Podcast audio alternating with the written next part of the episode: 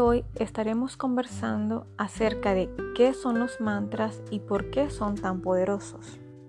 Un mantra es una palabra en sánscrito, que es una lengua clásica de la India, que además es una de las más antiguas y documentadas de la humanidad.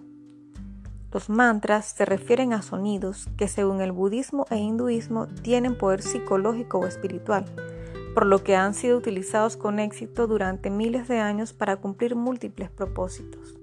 El término mantra proviene de man, que significa mente, y del sufijo tra, que se puede traducir como instrumento mental, instrumento del pensamiento o liberación del pensamiento y la mente.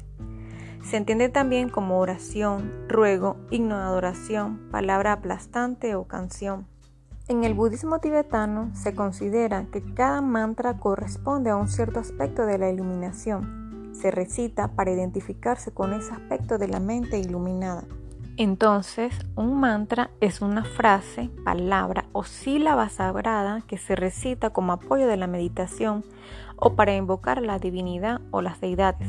Es por eso que son tan poderosos, pudiéndose a través de ellos manifestarse los deseos gracias a la conexión se logra con la divinidad y el universo.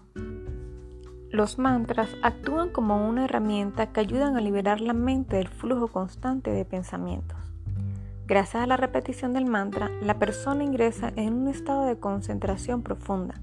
La meditación, con la ayuda del mantra, permite que el sujeto concentre su atención en su propia conciencia en un pensamiento o un objeto externo.